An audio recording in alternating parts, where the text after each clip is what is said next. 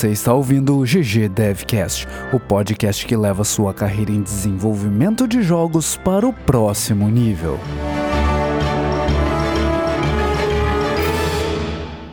O bloco principal começa aos 22 minutos e 30 segundos. Então, galera, estamos aí finalmente então nos episódios de 2018. A gente pregou uma peça na galera, a gente lançou um episódio em janeiro e entrou de férias. O que, que, que, você tem para falar pra galera, Juliana? Que sacanagem foi essa? Um episódio, inclusive um episódio que era um recado também a gente lançou um episódio que era um recado que a gente tava saindo de férias, que era o episódio 19. o pessoal foi lá ouvir o episódio 19. Ó. Desculpa, aí primeiro vamos começar com pedindo desculpa para todo mundo, que foi a gente recebeu vários comentários, pessoal. Fui seco ouvir o episódio e, e era um e recado. Tinha três minutos. Isso.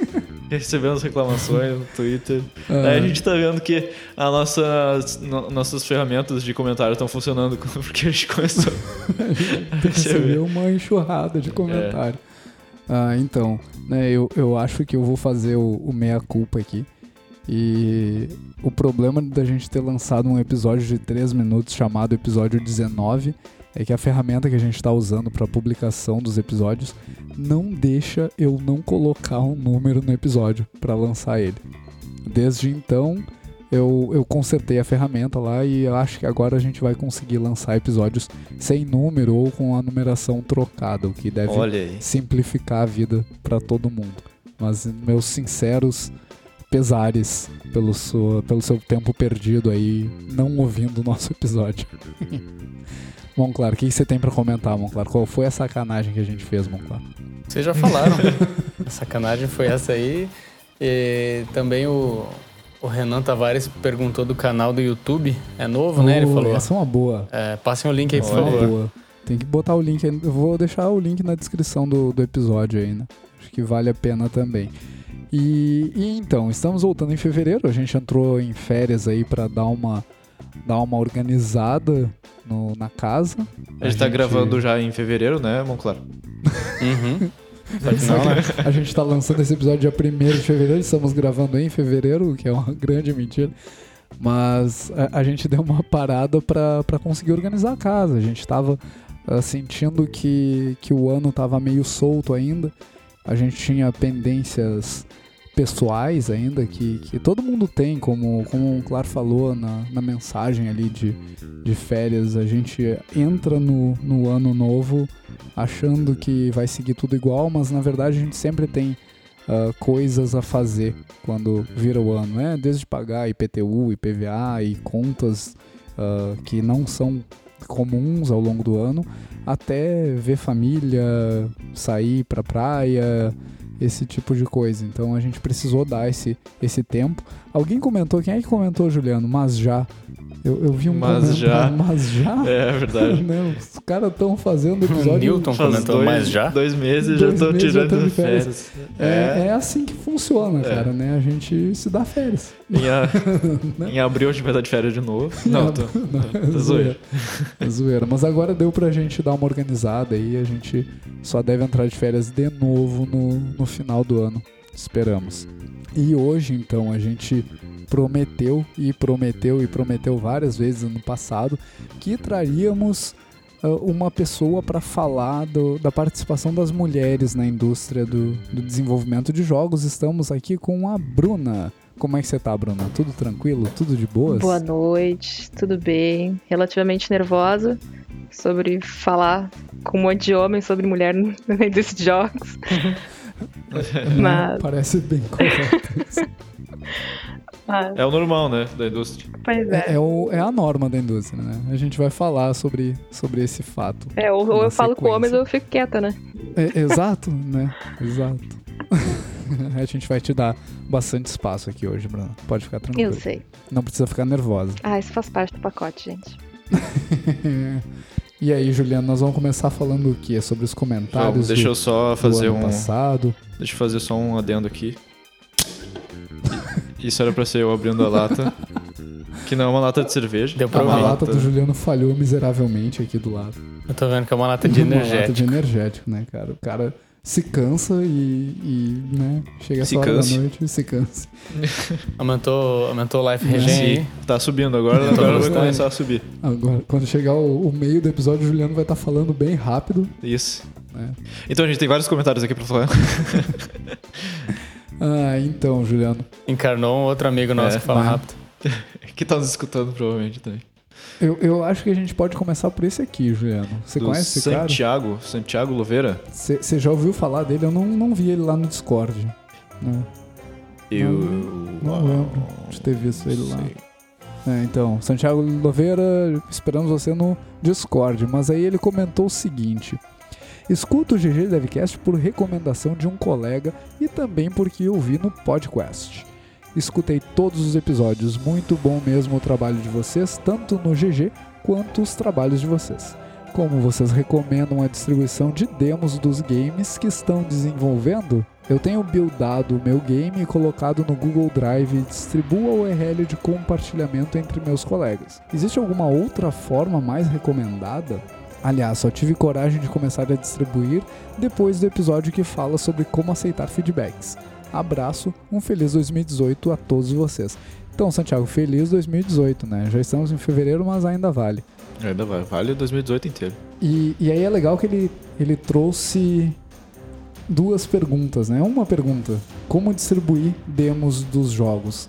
Ah, só faltou nos dizer, para ficar mais claro, para que plataforma você está desenvolvendo, né? Que, Você viu que, isso eu é respondi essa no meu. na live lá, né? Eu, eu vi? É? Não. Sim. Eu, eu vi. É, sim, você respondeu, mas você não botou a sua live no ar. É, é verdade. Então, o Juliano fez uma live, ele respondeu essa. E esse comentário é extremamente relevante. Então, nós vamos responder ele de novo, aqui, agora, Isso. gravado. Até porque na live eu falei, espera que a gente tem que perguntar pro balde. Exatamente.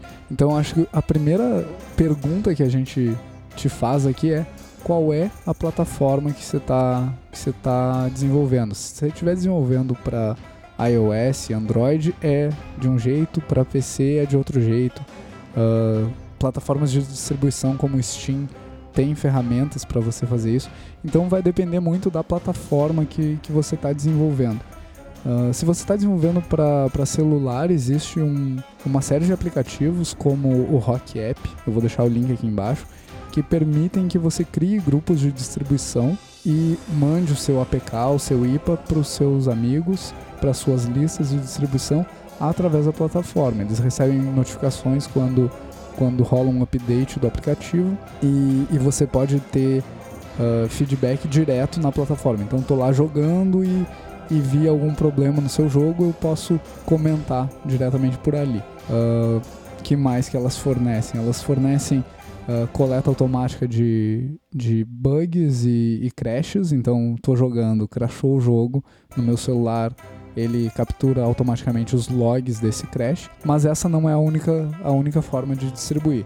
Se você está fazendo para Android e iOS ainda, existem as, as dis- distribuições das próprias lojas. Você vai lá no console de publicação da Google, você consegue criar um grupo de, de alfa fechado ou aberto, aí depende de, de que interesse você tem. Se você quer distribuir só para seus amigos, você cria um grupo de alfa fechado, adiciona o e-mail deles lá e distribui o seu APK direto pela loja da Google. A vantagem é que o jogo é baixado pela Play Store direto. Então você faz updates, eles vão receber direto na Play Store. E o mesmo vale para a Apple, e aí usando uma aplicação separada que é o Test Flight. Então você, da mesma forma, adiciona o e-mail dos seus coleguinhas lá, dos seus amigos, e manda o build para eles diretamente pela plataforma da Apple, pelo Test Flight. Se for PC e, e Mac, Linux, aí muda um pouco de figura. Se você ainda não tem uma plataforma de distribuição, se você ainda não está no Steam, por exemplo, ah, o jeito que você está fazendo é um jeito aceitável, assim, mandar no Drive, mandar no, no Dropbox. E aí o que, o que eu vejo muita gente fazendo também é, é criar ah, formulários para que as pessoas preencham esses, esses feedbacks e fique mais fácil para você coletar esses dados de forma mais organizada, né? Tem o Game Jolt e o itch.io também. Tem Que o Game pode Jolt, itch.io, exato. Botar os jogos em desenvolvimento lá. Mas assim, eu diria até que tem o Rock App e tal. Não sei se o Rock App é, é pago. Então, eu vou, eu vou revisar isso. Eu acho que ele tem uma versão que é. tem um nível ali aceitável que é, que é gratuito. Mas a gente dá uma revisada e bota aqui no, na descrição do, do episódio a respeito do Hackap e existem outras plataformas que a gente pode, pode indicar ali no, no, na descrição também. Mas eu até diria que se tá funcionando o Google Drive, tipo, não esquenta a cabeça em botar em outras plataformas, porque tu já vai ter problemas de produção desenvolvendo teu jogo, sabe? Vai resolver Exato, os problemas exato. de desenvolvimento do teu jogo. Tem uma, uma máxima que, que a gente escuta de vez em quando desenvolvendo jogos, quando a gente começa a se preocupar demais com, com esse, esse ambiente, o entorno do desenvolvimento de jogos, que é você está fazendo jogos, você não está fazendo uma plataforma de distribuição de demo. Então faz aquilo que, que tá funcionando. Se está funcionando o Drive, cara, ah, vai com o Drive. E, e uma coisa, dica adicional também, ah, não sei se você está usando Unity, se você estiver usando Unity vai funcionar a dica, se não eu dou uma dica adicional, mas quando você começa a distribuir demos, uma das, das preocupações é como colher informações desse, dessas pessoas que estão jogando, como colher feedback ah, quantitativo, não qualitativo. Né? O feedback de ah, quantas pessoas chegaram na fase tal, quantas pessoas atingiram um objetivo tal. Às vezes não é fácil capturar isso num formulário, porque a pessoa pode ter jogado e esquecido de preencher o formulário, e quando vai preencher ela já não lembra de, de E ninguém como... tem paciência também. É, e ninguém tem paciência. Então, se você está usando Unity, liga o Unity Analytics lá, adiciona eventos e vai no Unity Analytics para fazer a análise do desempenho da sua demo, a análise quantitativa do desempenho da sua demo. Se você não está usando Unity, você pode fazer a integração com o próprio Google Analytics. Funciona no Unity também, só que, enfim, como a Unity tem a, a plataforma de, de Analytics integrada, é mais fácil de fazer. Mas você pode integrar então seu jogo com o Google Analytics e fazer essa coleta de, de informações. E essa era a dica que eu tinha para dar em resposta à live do Juliano que um dia ele vai botar no ar quando ele não tiver mais vergonha. Isso. Um dia. Um dia. Junto com outras lives que faremos também. Olha aí, esse Juliano. Que vocês vão poder ter acesso no newsletter que o Balde botou no site. É, é, é uma, é uma trocação de farpas aqui que eu não sei. É, esse pessoal tá. tá Não tá- entendo tá também. cara, né? Tô tranquilinho aqui. Vamos lá, vamos claro. Vamos fazer, vamos fazer live, jogando, cara. Olha aí, rapaz. E, e aí o, o João Silverado falou, creio que esse aviso não deveria ser considerado um podcast. Ele botou Não, podcast. não, é isso. É. É isso, essa ideia eu achei perfeita. Realmente não é um podcast, cara. Então tá tudo de boas. Assim que voltarem, usem o número 19 de novo. Ô, João Silverado, eu vou tentar usar o 19 de novo. Acho que vai rolar. Né? Vai ficar meio confuso pras pessoas. Vai, vai ser 19 GG de volta. E aí, de repente, o que eu vou fazer é chamar ele de 19.1 pra ficar claro para as pessoas que é um episódio novo. Né? Mas é, é válida a sua, sua preocupação. E Juliano, você viu um jogo de destaque pra gente hoje, Juliano? Eu vi um jogo de destaque, cara. E a gente tá começando 2018 aí com um jogaço de destaque. Um jogo que eu fiquei surpreendido, sabe? E é um jogo bonitaço, é um Inverse Tower Defense, seguindo a descrição deles. E até a gente tava olhando um vídeo de gameplay, a gente vai deixar aí no link. Você não falou o nome do jogo. É o Skydome. eu sempre esqueço dos detalhes Os detalhes técnicos. detalhes. E é um jogo multiplayer, tu joga cooperativo, me lembrou bastante o gameplay estilo Dungeon Defenders, só que com uma visão top-down assim mais distante, não só a terceira pessoa tu consegue eh, é a terceira pessoa também, né, mas tu vai conseguir ver mais mais players. E o cenário tá todo muito bem acabadinho assim, ó, parabéns pros artistas 3D disso daqui, tá muito legal. Quero saber depois qual é a engine que vocês estão usando, quero saber o que que qual é o tamanho do time de vocês, quero saber tudo sobre o desenvolvimento, é bem legal mesmo. A, a arte tá bem polidinha. E. É, o que, que você acha? O que, que você achou, Baldi? Cara, eu, eu achei fantástico. Ah, eu, eu fiquei surpreso, como tu falou também, pela qualidade do, do jogo. Tá muito bem, bem acabadinho, assim. Ele tá, tá com cara de que tá bem polidinho. Ah, a gente ouviu o trailer, viu o trailer uma centena de vezes aqui. E uma coisa que me chamou muita atenção é a trilha sonora do, do jogo. Ah, é, é interessante saber, inclusive, se, se é um, alguém, algum brasileiro que está fazendo isso, vocês contrataram alguém de fora para fazer a trilha, vocês estão fazendo vocês mesmos.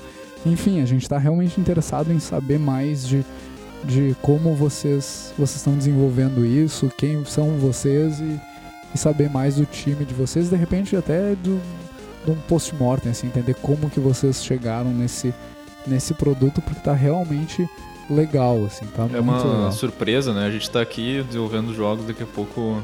Daqui a pouco vem um jogaço desses, assim, sendo produzido aqui também junto com a gente. E um feedback que a gente tem pra dar também.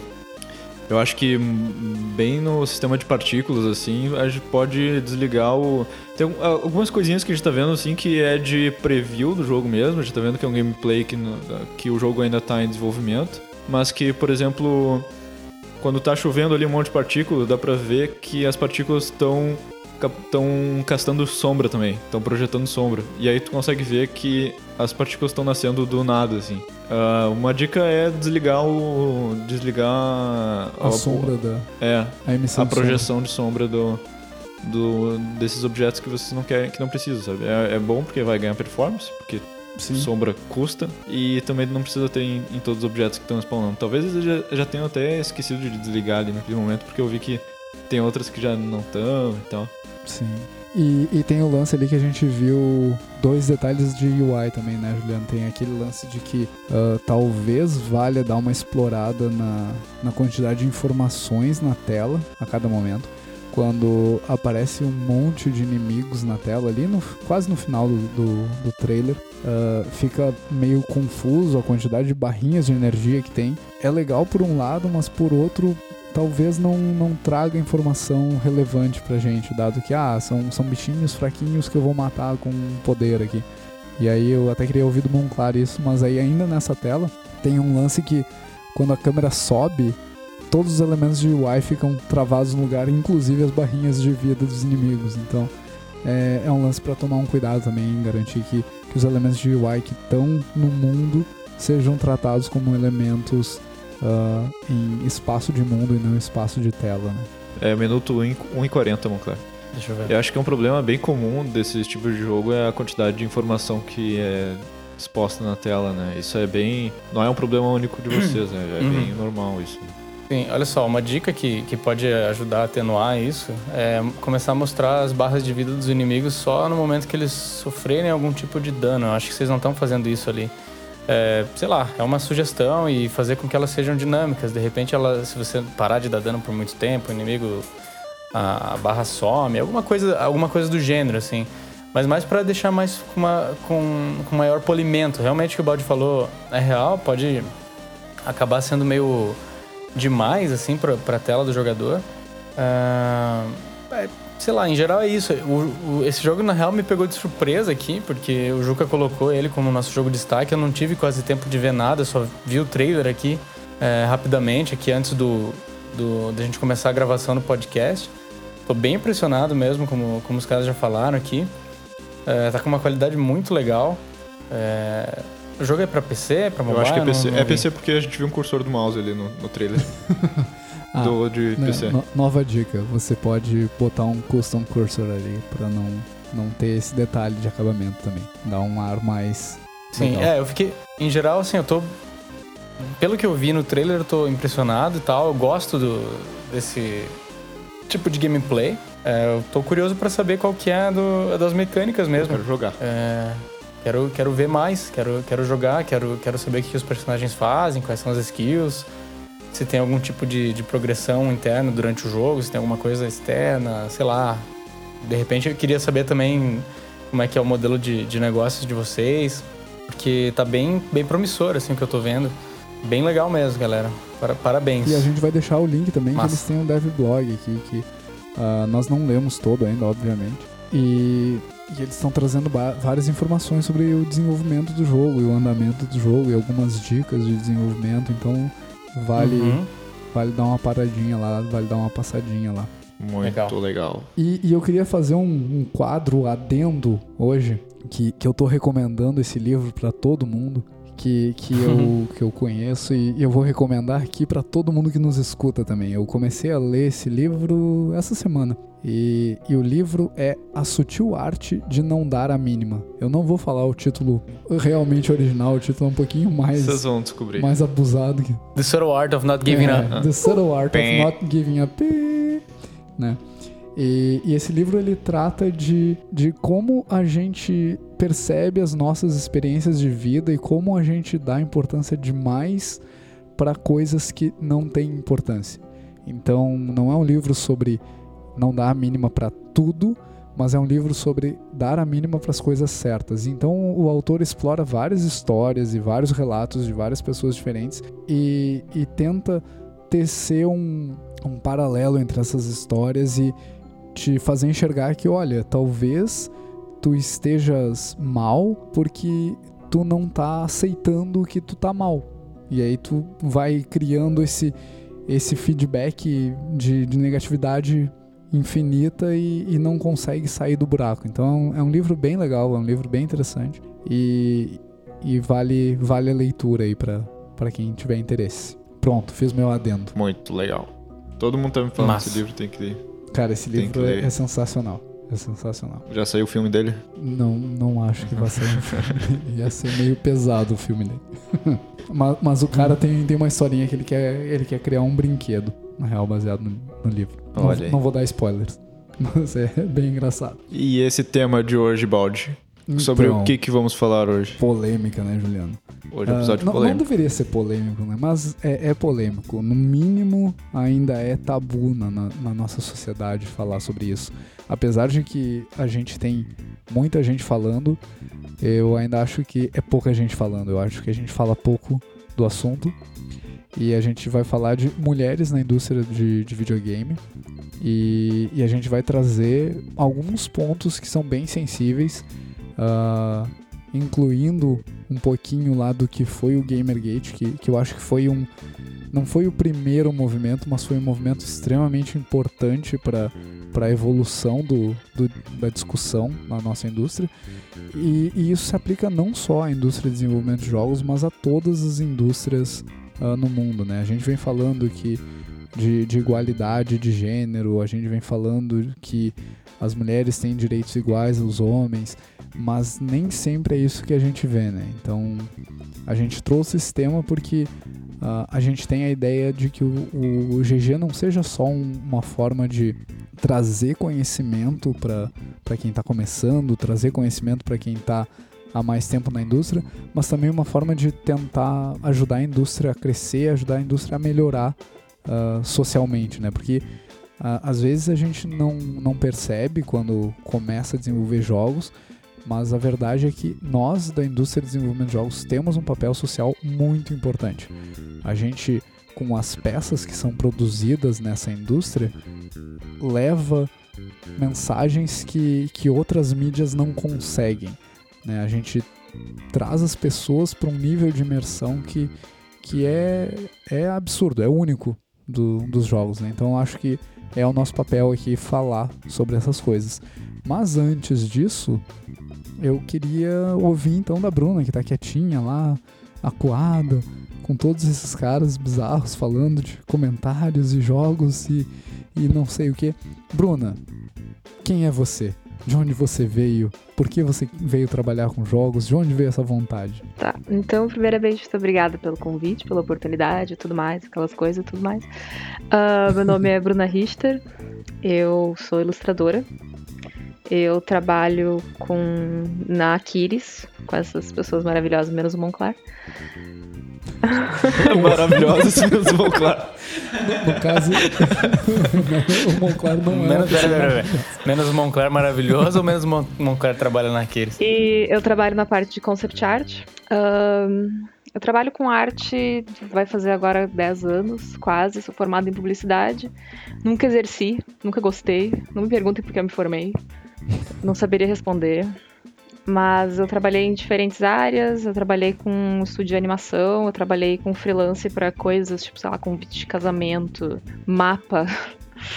trabalhei com publicidade a maior parte do tempo e há dois anos e pouco eu tive uma oportunidade de me candidatar para uma vaga de jogos na cidade em que eu moro, que era uma coisa relativamente que eu não achava que seria possível. E até, tipo, faz um pouco de parte, talvez, do da de ser mulher, assim, a parte como quando eu entrei na Aquiles mas talvez venha depois, porque é sobre inseguranças e coisas do tipo, ó, toda a, aplicação da vaga, mas tipo, tá, de onde veio a vontade de trabalhar com jogos?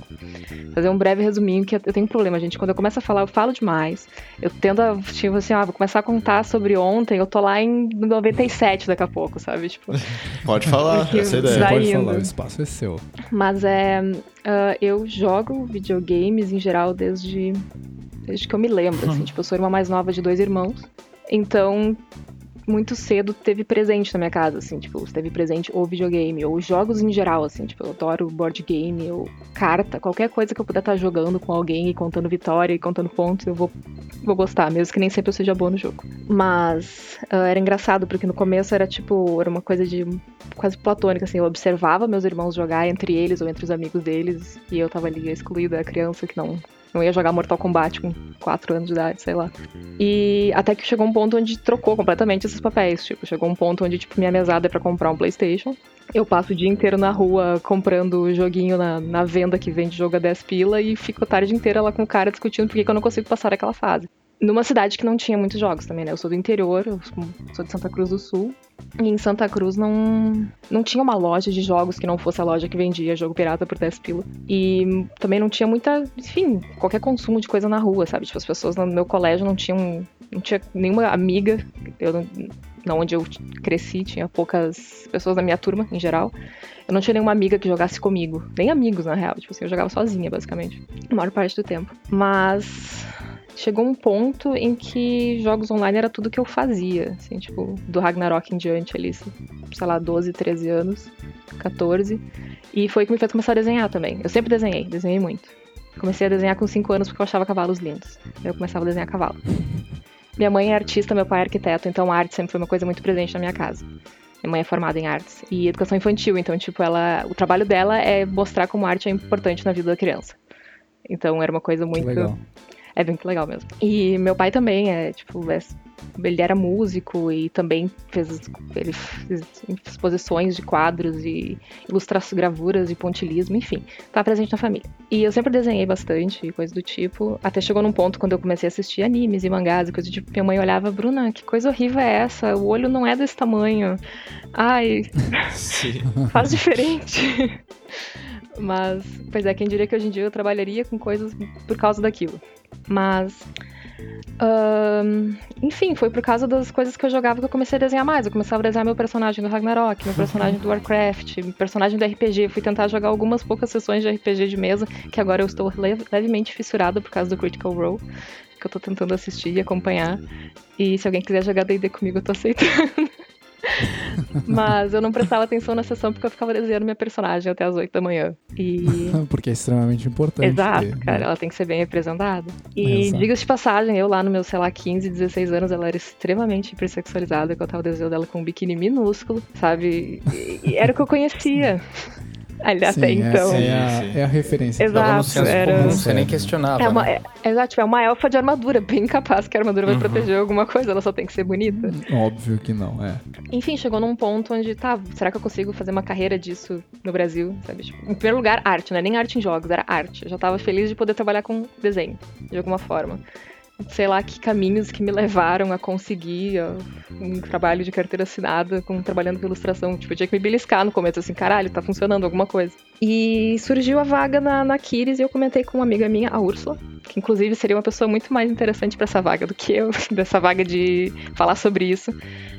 Mas, ao mesmo tempo, é, eu conversei com ela esses tempos ela, tipo, Bruna, já falei demais sobre ser mulher na indústria, eu tenho muitas outras coisas para contribuir do que só falar sobre ser mulher. Tipo, meu gênero não me define. Isso também é uma coisa muito interessante. Excelente. Que tem muitas, muitas mulheres que são que vestem a, a camisa da causa e tudo mais, que, tipo, ah, cara, eu não, eu não vou mais em palestra quando ah, vem aqui falar sobre ser mulher no quadrinho, ser mulher na coisa. Não, cara, tipo, isso não é só o que eu sou. Eu sou uma artista, meu trabalho é relevante, eu faço uma coisa legal, ser mulher não me define, sabe? Tipo, meu gênero não me define. Ninguém pergunta pra vocês como é que é ser homem na programação. Exato, exato. Mas, enfim, voltando ao que eu ia dizer sobre a Úrsula, um leve adendo. Úrsula, muito obrigada por tudo. Mas eu comecei a comentar com ela que eu tava muito insegura. Eu pensei, ah, bem capaz que eu vou mandar um portfólio pra Kiris, nunca que eu vou conseguir essa vaga. Assim, ele falou, Bruna, só, só manda, sabe? Eu tava muito insegura, assim, nossa. Tipo, trabalhar com jogos, é um, com jogos é um sonho que eu jamais, jamais não, mas tipo, ah, daqui a 10 anos, sabe? Tipo, vamos começar assim, começar a montar um portfólio, começar a fazer alguma coisa. Aí eu tava lá desperdiçando muitas e muitas horas no Warcraft, no Fire Emblem, o que fosse. E sempre via ficando para depois.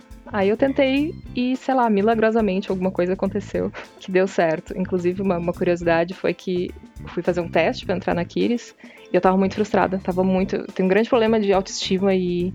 É que eu tenho, tipo, eu tenho a impressão que artistas têm esse problema de autoestima e insegurança de forma geral. Só que aí talvez tenha um Eu acho que quase todo mundo tem. É, também, mas às vezes eu penso assim, tipo, essa coisa de ser mulher, sabe? Assim, tu mostrar teu trabalho para outras pessoas te julgando, assim, normalmente é uma mesa cheia de homem, não fica uma coisa, tipo, um pouquinho mais intimidadora do que talvez devesse ser. Eu não sei se isso é como eu me sinto, eu realmente não sei dizer, sabe? Mas eu fico tentando pensar em tudo que eu sentia naquela época. Mas eu esqueci o que eu tava falando, eu acho. Ah, lembrei. O teste, fiz o teste. Enfim, aí eu fui para casa um dia de noite e pensei, tá, vou fazer os sketches aqui que pediram pro teste da Kids. Sentei e não saiu nada. Não saiu nada do que eu tinha que fazer. Eu tinha que desenhar casinhas. E eu nunca tinha desenhado casinhas porque eu desenhava pra publicidade. Eu fazia, tipo, pacotes de cimento, sabe? Tipo, que era uma coisa não era exatamente fulfilling. E Aí eu fiquei frustrada, era uma quinta-feira, fui para Santa Cruz, falei com meus pais, segunda-feira de manhã eu me demiti. Segunda-feira de manhã eu me demiti e eu falei, tipo, ah, eu não vou ficar sentada esperando montar portfólio com algo que não tem nada a ver, eu não tenho tempo para estudar, não consigo, tipo, não é o que eu quero, então vou ficar sem nada, vai ser um leap of faith, assim, e se der alguma coisa, deu. E era para mim entre entregar o teste na próxima quinta-feira, me, demitir na segunda. Aí eu teria um tempo para mim fazer os testes de noite e mandar o que eu tinha que mandar pra Kiris. Isso foi de manhã, meio-dia eu recebo um e-mail da Kiris eu deixa o teste pra lá, tu foi contratada. Ô, oh, louco. Aí eu fiquei tipo. Genial. Caramba. Ok. eu... Genial, genial. Pois é, eu voltei e falei, então, lembra aqueles 30 dias? Vão ter que ser 5. Desculpa. Aí, mas isso foi um. É sempre um, um baque quando alguma coisa dá certo, que parece que eu tô, tipo, uma síndrome de um impostor gigante ao longo da vida, sabe? Sei bem. Sei Não era pra ser eu, por que, que eu tô aqui, como é que isso tá acontecendo, mas. Pois é. Mas. Então foi isso como eu fui parar nos jogos. Foi aleatório, foi. Talvez não fosse para ser, mas foi. Eu tô ali agora na Kiris, vão fazer dois anos e meio, quase, mais ou menos. Com jogos até então eu não tinha trabalhado, eu tava trabalhando realmente só com publicidade. Trabalhei um pouco com algumas coisas de animação, mas foi por um breve período.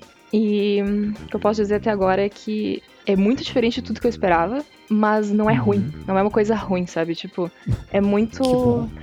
Não, não, não tô nem falando isso só porque são as pessoas, meus chefes estão aqui falando comigo. Não, não é isso. Mas é. É, é realmente. É, muito diferente no sentido de. Na publicidade, o que que tu tem? Tu tem, tipo, uma, um pitch do, da, da, enfim, da agência, tu tem uma ideia, tu tem um RAF, tu tem uma produção, e tu, sei lá, tu divide com teus colegas um PSD, e vocês fazem ali a produção da imagem do, do início ao fim, e é meio que isso que envolve, é isso que tu pensa, sabe? Tu pensa, ah, ela vai ser impressa, ela vai ser vista online, é RGB, é que, que tamanho vai ser, enfim, é isso que tu pensa ali na publicidade, tá limitado a isso. No jogo, é, é o espectro, que era uma bolinha, vira um troço infinito que dá a volta. Porque tu tem que pensar em tantas coisas que até então eu não tinha pensado. E eu, tipo, eu jogo, não é como se eu caísse de paraquedas no, na indústria, sabe? Não é como se eu não soubesse Sim. de nada. E eu, eu tava, tive bem próxima por um tempo, meu, meu ex-namorado trabalhava com jogos. Eu tive próximo da, da faculdade, enquanto ele tava se formando. Então eu lembro das cadeiras, das pessoas, enfim, de, de empresas que ele comentava. Então eu sabia mais ou menos do processo, eu sabia da existência de um tech artist, uhum. Juliano. Sabia que existia. Olha aí. Ah, você sabia que existe animador também? Animador? Sei, tem, tem, animador, né? Lá na empresa eu não conheço nenhum. Tem, tem algum lá na empresa? Bah, sério? Ai, gente. A, a Faz falta, gente. Essas assim, duas uma... coisas são unicórnios, gente. São os unicórnios da empresa, assim, ó. Tech artists e animadores, vocês conhecem, mandem portfólio pra Kiris. Olha aí, é verdade. É isso aí. Isso aí mesmo. Se interessem, estudem uma, uma pergunta, assim, uh, antes de voltar pro, pro tema do preconceito. Uh, o papel do ilustrador na indústria nem sempre é claro para quem tá fora da indústria, assim. O, o que que o ilustrador faz numa equipe de desenvolvimento de jogos? É que existem várias aplicações da ilustração, várias diferentes aplicações. Da ilustração dentro do, da, da, da, indústria de jogos. O que eu sou tecnicamente, a minha vaga é concept artist. Concept artist uhum. é feita para fazer os. para esqueci a palavra que eu queria dizer, que era uma palavra bonita. É feio isso, mas. fazer os conceitos, enfim, tipo, quando tu vê um personagem, aquele personagem não simplesmente, ah, cara, a gente vai fazer um personagem, vai ser assim, ele vai ser um gnomo, ele vai ser baixinho, ele vai ter o cabelo azul e vai. Pronto, sabe? Brota o personagem do zero, alguém fala com o artista como ele vai ser. Não, tipo, o, o person... a, a, criação do, do, do, personagem passa por um, uma série de etapas, assim, ah, como é que vai ser a silhueta dele? A silhueta tem que ser única, tem que ser reconhecível, ele tem que ter uma. Ela tem que ter leitura, ele tem que ter as cores, que cores que ele vai ter, ele vai ser, vai ter muitos detalhes, vai ter poucos detalhes, ele vai ser visto pequeno, ele vai ser visto grande, ele vai se mexer, ele não vai se mexer, sabe? Tipo, se é um personagem vai ficar estático, se é um, um jogo, sei lá, um graphic novel, não sei. Existem muitas coisas que, que podem variar no, na criação de um personagem. E não é só um personagem também, uma cidade, um, uma região, um um logotipo não, mas não é bem, bem o que eu faço, mas enfim, todas as coisas que envolvem um jogo, um universo, elas precisam passar pelo, pela criação do seu conceito. Que é, e, e, por isso que concept art não existe só em jogos, existe em filmes, existe em quadrinhos, Sim. existe em animações principalmente, porque tudo precisa passar, nada decidido de primeira, tudo precisa ser explorado. Lembra a palavra que eu queria falar? Explorado. É, é o começo, é a exploração da, da estética que o jogo vai ter. Sim, é, é um papel que eu vejo muito como o, o tradutor das ideias, assim, é o cara que uhum. entende tudo aquilo que está se, se montando ao, ao, redor de, de um, um personagem, um universo, uh, um cenário, alguma coisa assim. E, e, essa pessoa coleta tudo isso e cria a representação visual daquilo que, que tá se, se construindo. Ele tá recebendo informação dos game designers, enfim, do, do pitching, do brainstorming, do começo do negócio, tá visualizando e tá traduzindo. Ah, é mais ou menos isso que vocês estavam pensando? Ah, e que tal se isso aqui, tipo, faz sentido junto com isso? Que tal se a gente colocar? É um, é um uhum. processo colaborativo entre várias equipes. E é isso que eu ia dizer que era, que era diferente na, na indústria de jogos para mim. Porque tu, tu, tu, interage com, com equipes, com outras áreas que não, que não tem nada a ver com a arte. Sabe? Então, tipo, é muito diferente da publicidade por isso. Que tu não tá diretamente uhum. lidando com os roteiristas, eles te entregam um negócio pronto e é isso, sabe? Tipo, ah, mas e se fosse de outra cor? Não, cara, tipo, o cliente aprovou o pitch assim, sabe? Tipo, hum, faz. Sim. Uhum. E, e, isso é, é, muito interessante. Mas também não é só o concept art. No meu caso é a minha vaga, mas existem vagas para só character design, que daí especificamente pessoas que fazem personagem. Tem, tem, aí tem mais uma coisa mais envolvida também com a narrativa, não só com a imagem, tipo, o, o, interpretam mais a narrativa ainda do, do dada para eles no personagem, ou ajudam a criar, não sei. Pessoas que são uhum. só environment artists, uh, pessoas, enfim, para artistas para animação, quando a animação é 2D ou pixel art ou coisa do tipo que não envolve 3D. Daí tem, tem que ter é, ilustrador e animador, é uma coisa mais específica Sim. ainda. E Legal. tem bastante assim na indústria de jogos. É... Os artistas brasileiros, inclusive, estão se destacando bastante. Tem muito uhum. artista muito bom aqui trabalhando com isso. Sim. E, e isso é, é, um ponto a, a, se destacar também. Falou da Úrsula, inclusive. Tem muito artista muito bom aqui no Brasil.